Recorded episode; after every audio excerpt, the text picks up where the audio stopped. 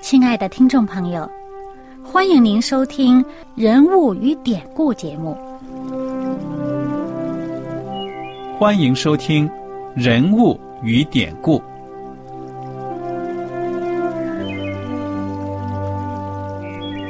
听众朋友们，当你读圣经的时候，不知道有没有过这样的想法：生活在几千年前的圣经人物，与我们这生活在二十一世纪的人有什么相关吗？那些古时候缔造了历史的伟人们，只是些令我们感叹而望尘莫及的对象吗？那些败坏了品德的小人？和有负圣托的失败者，难道只是为了让我们嗤之以鼻吗？在这个人物与典故的节目里，我和小燕将与大家一起，通过圣经中的人物和他们的事迹，看看我们能从他们的故事中得到哪些启发，以便用正确的态度来对待我们每天所面对的生活和挑战。共同奔走天国的旅程。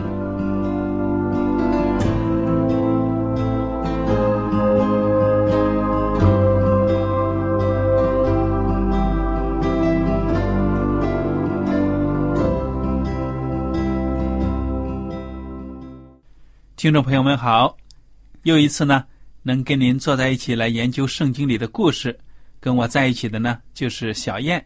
大家好。我们上一讲呢，学习了这个亚当和夏娃在伊甸园里面违背了上帝的诫命。对，他们怎么样违背上帝的诫命呢？他们吃了这个上帝明明说了不准他们吃的东西。那是什么东西呀？就是一棵分辨善恶树的果子。对了，这个吃了分别善恶树的果子这一个举动呢，就表现出他们。有心要违背上帝的诫命，对，也就是我们现在说反叛呢。对了，虽然这个动作看起来好像很小，但是你想想，这个动作背后的意义呢是很大的，因为他们这个动作呢可以说是表示他们有心要把自己对上帝的怀疑呢带到了行动当中。对，所以这个事情其实并不小。而且这个后果是非常严重的。我想呢，我们接下来呢就看看上帝在亚当和夏娃犯罪堕落之后呢有哪些举动。其实啊，刚才您说他把他脑子里面的想法带到行动里面去，其实脑子里出现一个意念哈，并不是说呃完全不好啊。可是呢，问题在于他们没有把他们的意念拿出来跟上帝讨论。对呀，上帝并不是说我我不可以接受你们的意见，不可以跟你们这个讨论的呀。哎，他们把自己的脑子里的想法就直接去做了反叛的这个反应，他就没有说想到先要去跟制定这个规则的上帝、制定这个游戏规则或者制定他们生活这个条例的这个这个上帝去讨论讨论讨论嘛。我想上帝呢，他是一个非常。神圣的，因为他本来就是神，我们只是人。对啊。但是呢，我不觉得上帝是一个根本都不可以接近的这样一位神。他跟亚当夏娃之间的关系是很好的，因为从后面呃经文所讲的哈，嗯，可以我们可以这个理解得到，就说他们以前在伊甸园里面跟上帝的关系是很近的，啊，嗯。看到他后面吃了这个呃分别善恶树的果子以后，听到上帝的声音，他就躲起来了。那证明他以前是不躲的嘛？而且呢，是上帝自己到园子里面来找他，肯定上帝以前也经常这样做的。对呀，所以可怕的一点呢，就在于亚当和夏娃他们听信了蛇的谗言之后呢，开始对上帝产生怀疑。虽然。一开始呢，这个怀疑好像觉得并没有什么害处。对呀，为什么这棵树上的果子不可以吃呢？吃了又怎么样呢？结果呢，就是这么小小的一个念头呢，没有加以控制，没有用正确的方法去对待呢，就犯了罪了。而且他们用自己的猜测来断定呢，上帝一定是藏了什么好东西不给他，所以他才敢去试。否则的话，他如果觉得啊，呃，这个上帝是可商量的哈，上帝是呃可以咱们讨论的，那么他照理说他不应该去呃去做，因为上帝对他们这么好，对呀、对吧？所以我就想到这个家庭当中的这个关系，父母跟儿女的关系。当你父母教导孩子这个事情啊、不可以做的时候，那孩子他如果真的感受到父母平时对他们的关爱啊，这种父母跟儿女之间的关系很好的时候呢，通常这孩子有疑问的时候也愿意跟父母讲。但是如果他没有讲，听了这个朋友当中的一些一些话，嗯，没有讲就直接回来，呃，就去做一些呃反叛的一些举动的话，本身这是一个很不聪明的办法。所以我们就是从这个故事，还有从这些人物亚当和夏娃呢，就得出这样的一个生活当中的一个应用，那就是说呢，家庭、朋友，我们跟人之间的其他人之间的关系呢，都要有良好的沟通，对不对呀？对，而且在呃这个怎么说呢？你对某一方对别人哈，比如说有一些误解的时候，你不知道自己还不知道那个是不是误解啊？你对他有一些看法的时候呢，我觉得一个比较好的方法就是说，呃，尽可能的与对方心平气和的对谈，大家可以交流一下，看看究竟问题在哪里。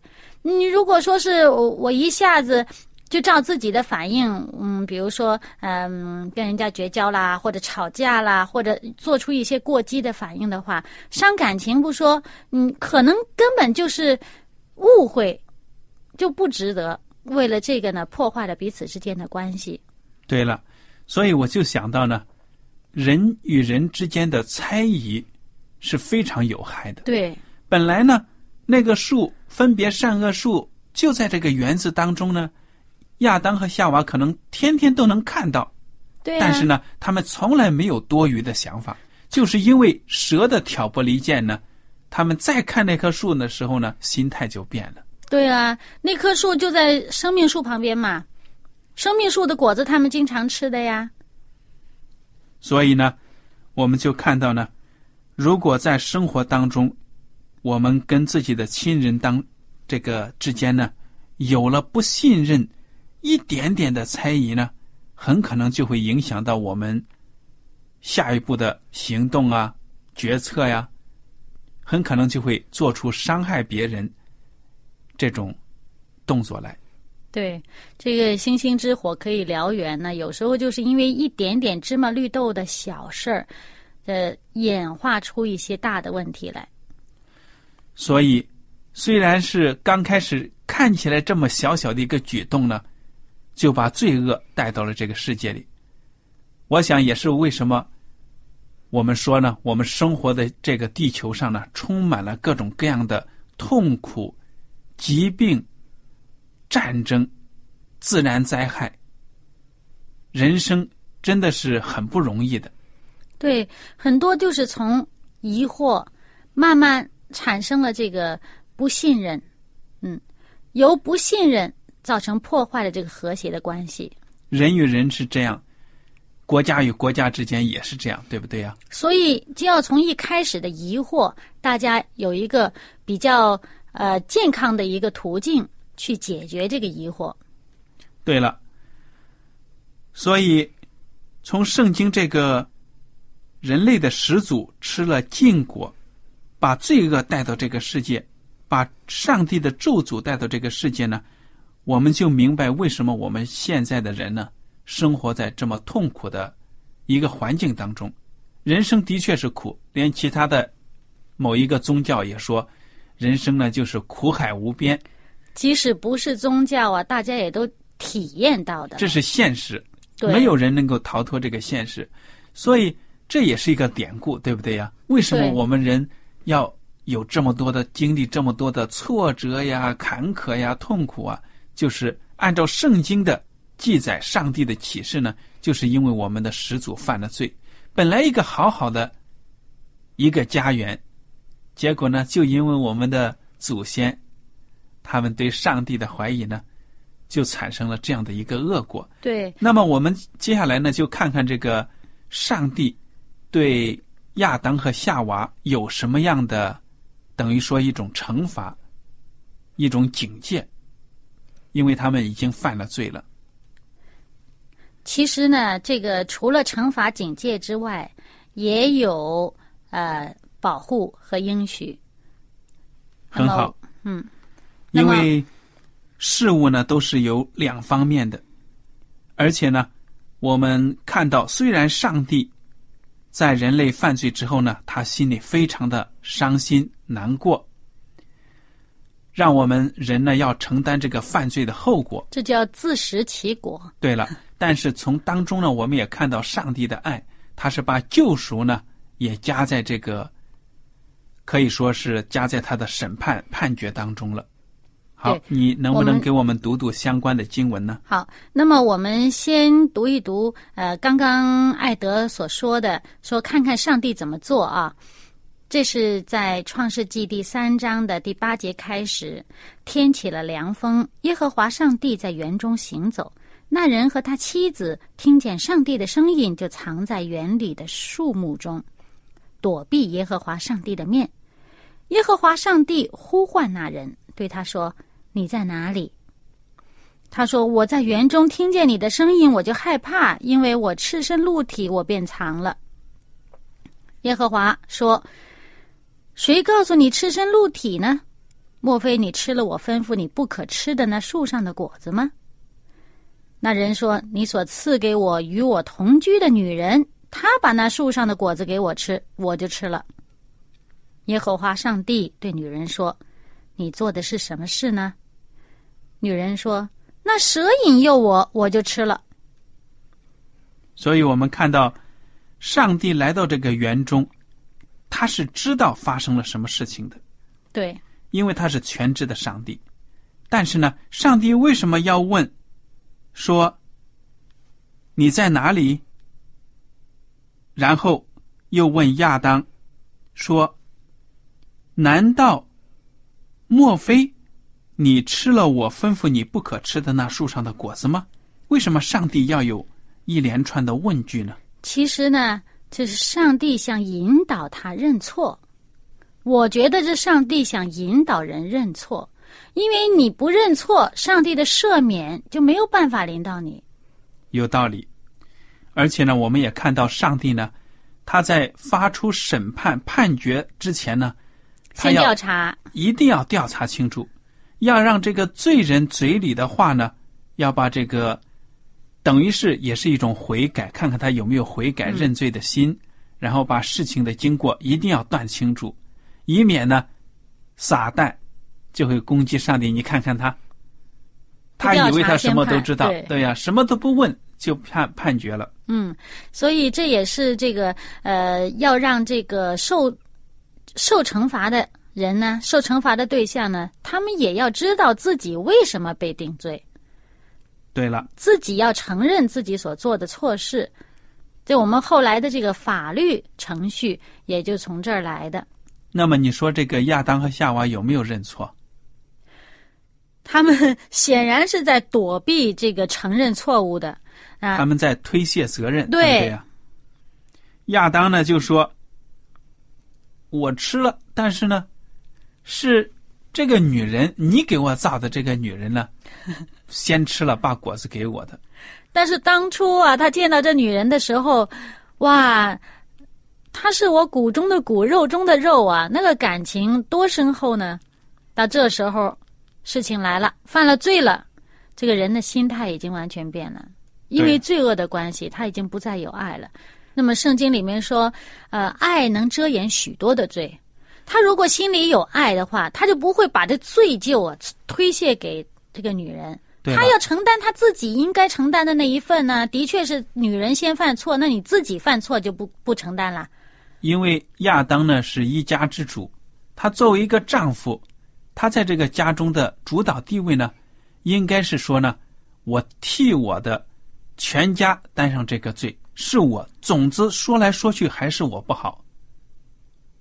所以呢，他应该这样做，但是他没有。他说了：“你看，你造的女人，他先把果子给我了，那么等于呢，也把责任推回到上帝那里。你造了他，对、你要不造他的话，我也不会有今天的。所以这女人也学他的样子啊，哎，是蛇给我的，蛇也是你造的，对吧？对呀，所以他们两口子呢就这样推卸责任。嗯，那么上帝呢就开始宣判。第十四节，上帝怎么讲呢？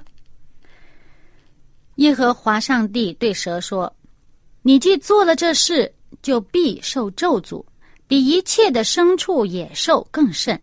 你必用肚子行走，终身吃土。我又要叫你和女人彼此为仇，你的后裔和女人的后裔也彼此为仇。女人的后裔要伤你的头，你要伤她的脚跟。”又对女人说。我必多多加增你怀孕的苦楚，你生产儿女必多受苦楚，你必恋慕你丈夫，你丈夫必管辖你。又对亚当说：“你既听从妻子的话，吃了我所吩咐你不可吃的那树上的果子，地必为你的缘故受咒诅，你必终生劳苦，才能从地里得吃的。”地必给你长出荆棘和吉利来，你也要吃田间的菜蔬，你必汗流满面才得糊口，直到你归了土，因为你是从土而出的，你本是尘土，仍要归于尘土。好了，谢谢你给我们读这个圣经。我们刚才所听到的呢，可以说是上帝对蛇、对女人、对男人的宣判。那么这个蛇呢？上帝说呢，他受了咒诅。咒诅之后有什么状态呢？就是说呢，他开始要用肚子行走。所以我们现在看到蛇呢，在地上就是蜿蜒盘呐盘呐盘旋着往前走，它没有脚。如果你把蛇画出来，再添上几只脚，那就是中国所说的画蛇添足，多此一举了，根本就没有脚的。那么接下来呢？上帝又对女人说了一段话，说呢：“我必多多加增你怀胎的苦楚，你生产儿女必多受苦楚。”女人生育十月怀胎真的是很辛苦，对不对？对，你看那些动物说生就生了，也没见它大喊大叫那么受罪。对呀，但是呢，人可以说这个。生产的过程呢是非常的不容易的。古今多少这个妇女由于难产呢，都会落下病，甚至呢丧失生命。所以这个生产的过程不容易，怎么来的呢？为什么这样子呢？圣经说呢，跟当初女人选择违背上帝的命令犯罪呢，跟这个后果是有关系的。好了。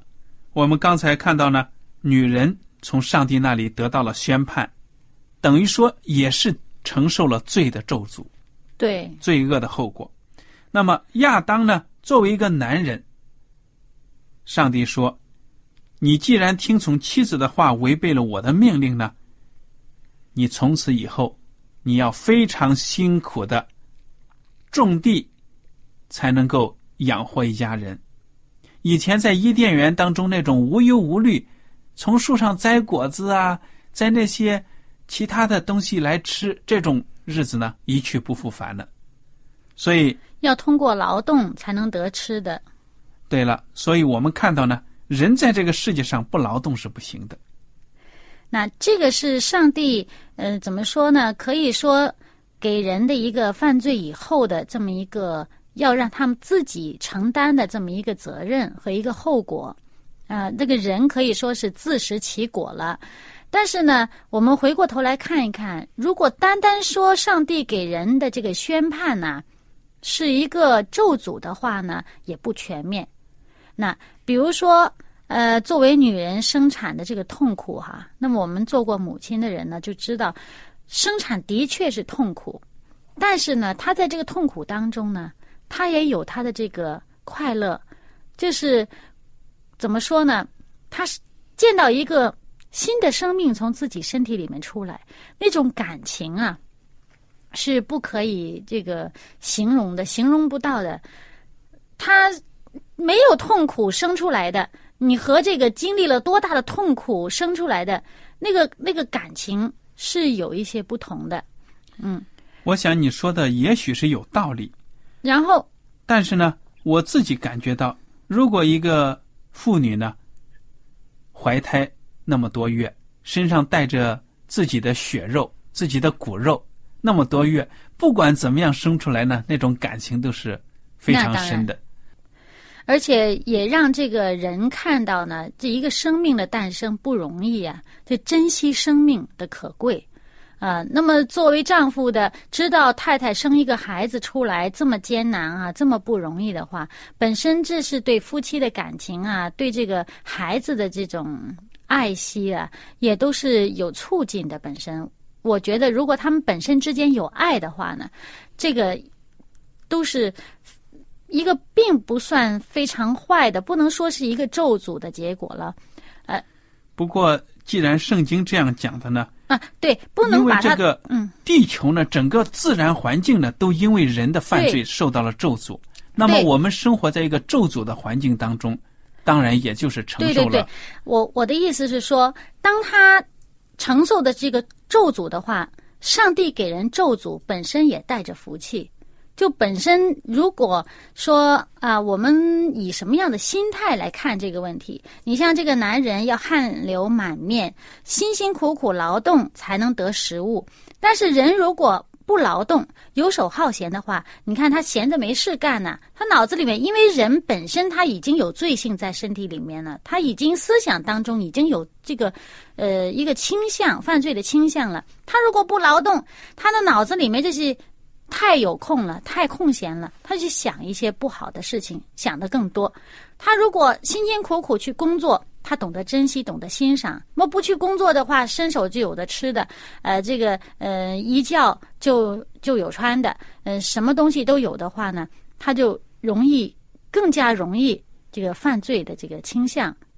那当然了，你说的这个前提呢，就是在一个堕落犯罪的这样的一个环境当对中。如果在伊甸园里面他没有犯罪的心理，在堕落之前呢，那他可以那，他不需要这个，但是他们仍然有工作，修理看守那园子。对呀、那么嗯，我想呢，我们关于这个呢，就简单的谈到这里。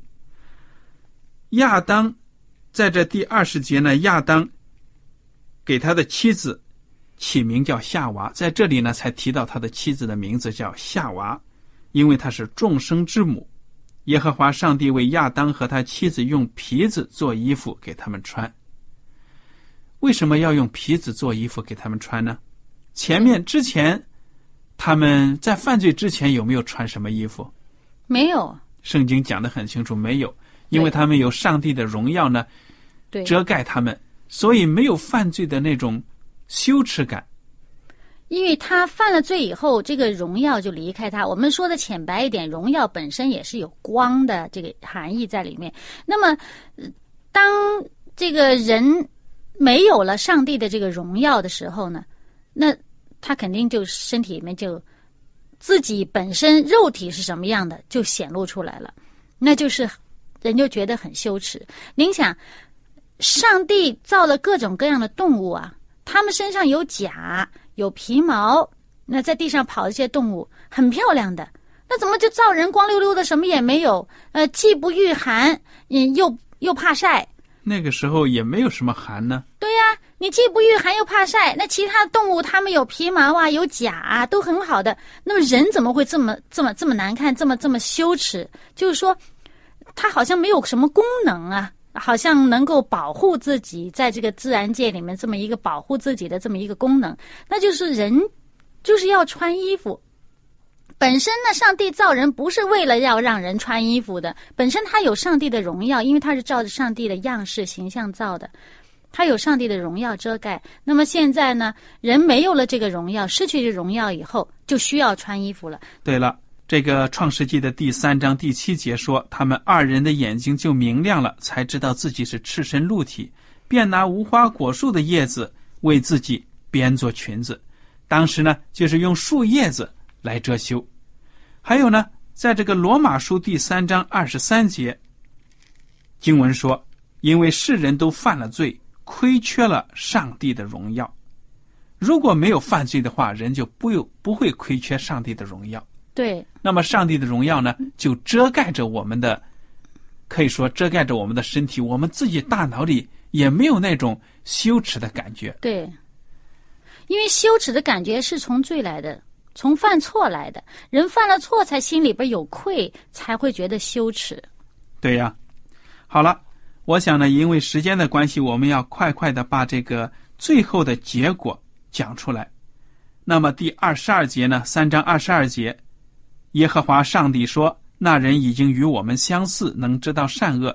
现在恐怕他伸手又摘生命树的果子吃，就永远活着。”耶和华上帝便打发他出伊甸园去，耕种他所自出之土，于是把他赶出去了。